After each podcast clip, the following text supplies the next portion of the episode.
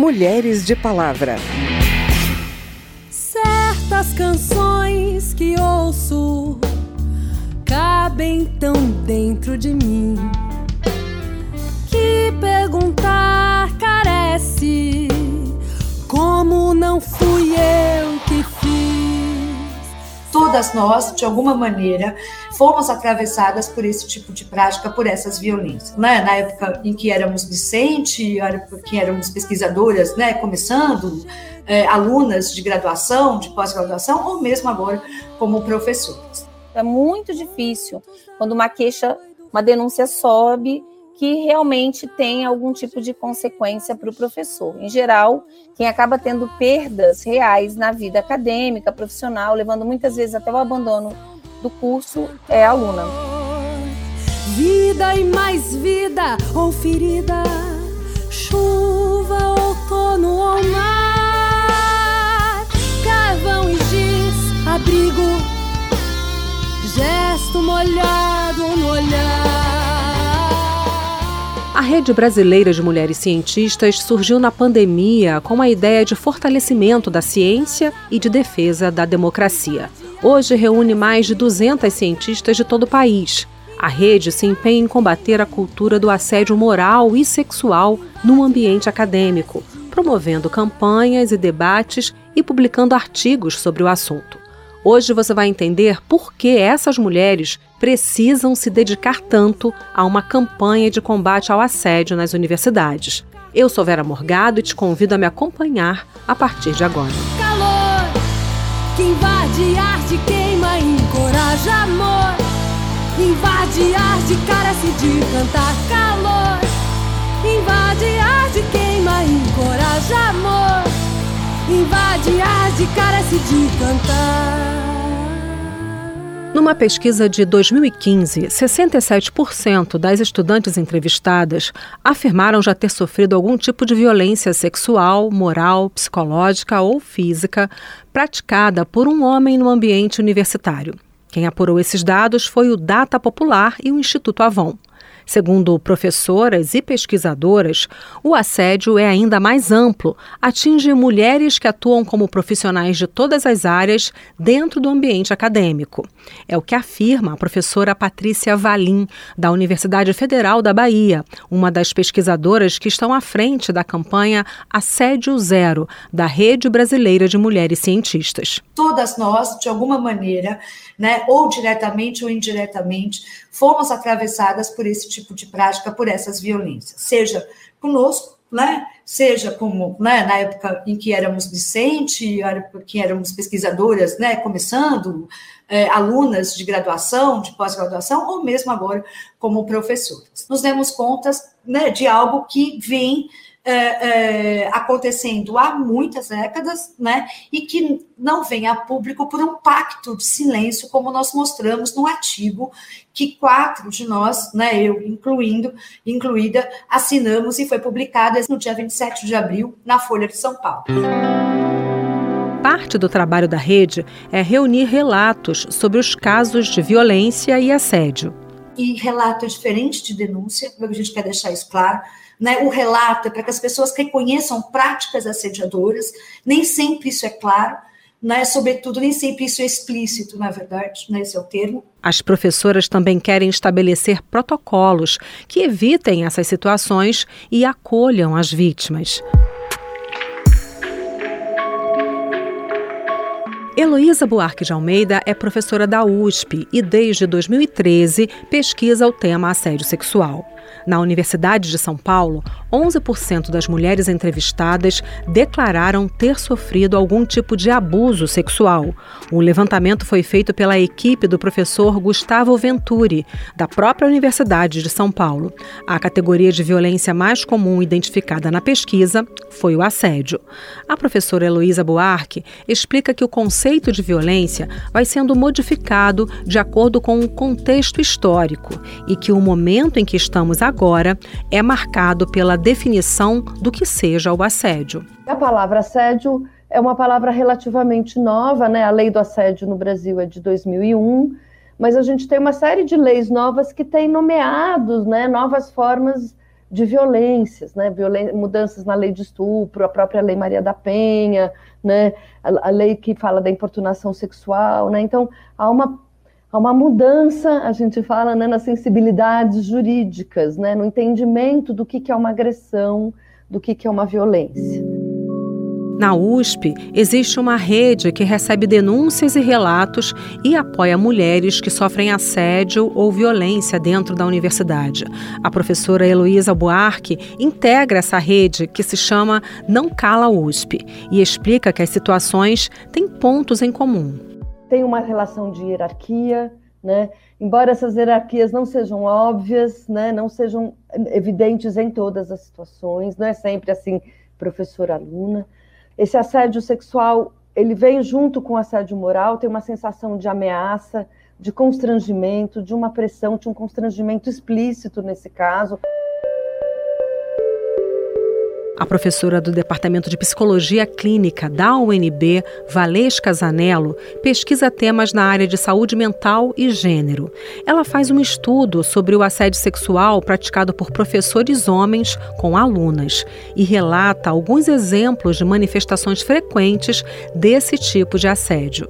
Olhares lascivos, insinuações, brincadeiras, em aspas, de caráter sexual. Então, aquele professor conta piadinha é, alusões a atributos físicos, né? A gente escuta às vezes os professores, mas eu só elogiei, né? É, mensagens, cresceu bastante na pandemia, principalmente pelas redes sociais, né? É muito importante também dizer que é uma reação de medo, paralisia e submissão.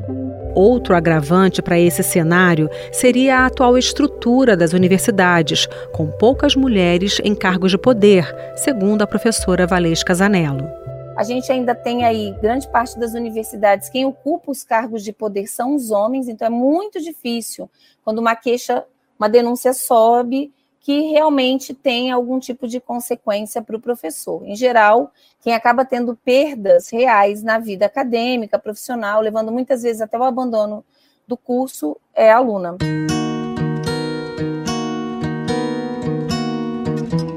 O assédio tem a ver ainda com um perfil sociocultural do ambiente acadêmico.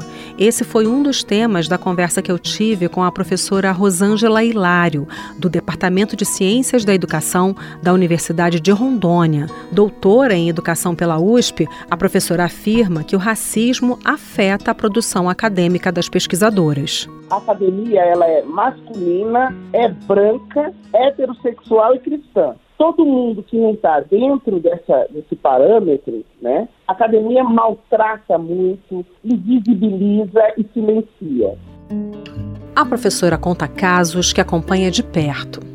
Na região norte, a coisa é tão perversa, as mulheres negras são extremamente perseguidas. Então, por exemplo, na região norte do Brasil, nós tivemos denúncias de professores que é, convidaram a aluna para jantar, para tomar vinho, para fazer, sei lá, outras coisas e a aluna recusou, ele perseguiu, ele torturou, ele atormentou tanto a moça que ela desistiu do mestrado. Na região norte, na universidade que eu trabalho, teve um caso, e isso é público, né? É, eu só não vou falar o nome, obviamente, mas do, do, do, do professor se sentir tão à vontade que ele desrespeitou uma colega da Universidade de Brasília. E aí deu um quiprocó tremendo, ele chamou ela de vagabunda, de neguinha, de lésbica e de outros nomes que eu não posso falar. Ele fez isso publicamente durante um debate entre os dois.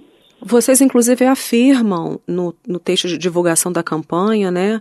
Afirmam que faltam mecanismos dentro do espaço acadêmico para coibir essas práticas, como a senhora está me relatando agora. O que seria necessário, professora? Então, seria necessário, primeiro, profissionais especializados, né, para amparar quem, quem vai em busca de, de, de conforto, de solução para esse tipo de problema. E isso é feito por meio de uma equipe multidisciplinar. Tem que ter é, profissional para escuta, tem que ter profissional do direito para fazer os encaminhamentos e, principalmente, todas essas tratativas, no meu entendimento, enquanto pesquisadora, precisavam ser por meio de é, uma equipe prioritariamente feminina. as pesquisadoras é, negras como eu são des desqualificadas, o que nós produzimos não é levado em consideração, a gente é isolada, porque a gente fala sobre uma coisa que a academia não deseja falar, que é sobre o racismo, né? E, e o impacto do racismo na vida das pessoas. Né? Para quem tem privilégios, ceder esse privilégio é muito complicado. O impacto é gigantesco, o impacto pessoal na, né, na, vi, na vida das mulheres que sofrem assédio em qualquer situação é gigantesco.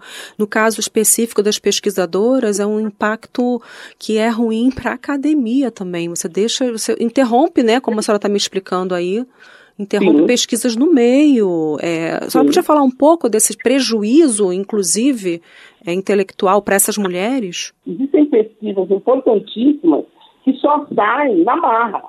Porque os pesquisadores, isso é um outro problema da academia, é, o financiamento é feito eminentemente para laboratórios gigantescos masculinos. Se não houver paridade nas decisões, é, é, nos espaços que criam protocolos de proteção, por exemplo, existe uma universidade que, para mim, é o exemplo para todas as outras, que é a Universidade Federal Rural do Rio de Janeiro. Existe paridade na ocupação dos espaços do poder. Então, tem mulher preta, mulher trans, uh, mulher cis, é, mulher lésbica, tem tudo que você, todas as mulheridades estão ali presentes. E o que, que acontece? Os alunos, ao se verem naquelas, naquelas pessoas, né, é, representados no corpo gestor, eles se sentem mais confortáveis para falar.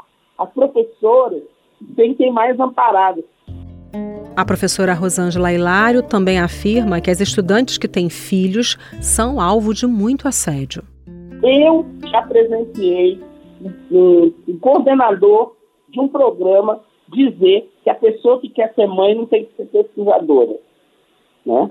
Olha só, as mães são extremamente violentadas. As meninas que têm bebês, agora recentemente a gente viu um caso, que também foi um caso que, deu, que desencadeou tudo isso, de uma menina que tinha acabado de, de ter bebê e, portanto, estava pedindo um prazo de 30 dias a mais para concluir a sua dissertação de mestrado e é, o colegiado disse que não, que não, que quem tem filho não, não, tem que dar conta do filho e do, da pesquisa. Não é assim. Enquanto não houver mais mulheres é, nos espaços de poder, vai existir essa questão do, do efeito tesoura. Ou seja, as mulheres são a maioria é, que estão conseguindo doutorado, mas não conseguem acesso a financiamento. A academia não é lugar de assédio.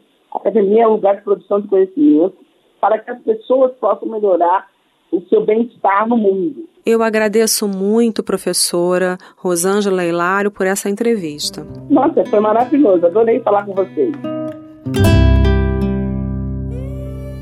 A Rede Brasileira de Mulheres Cientistas fez uma série de debates online sobre o assédio no mundo acadêmico.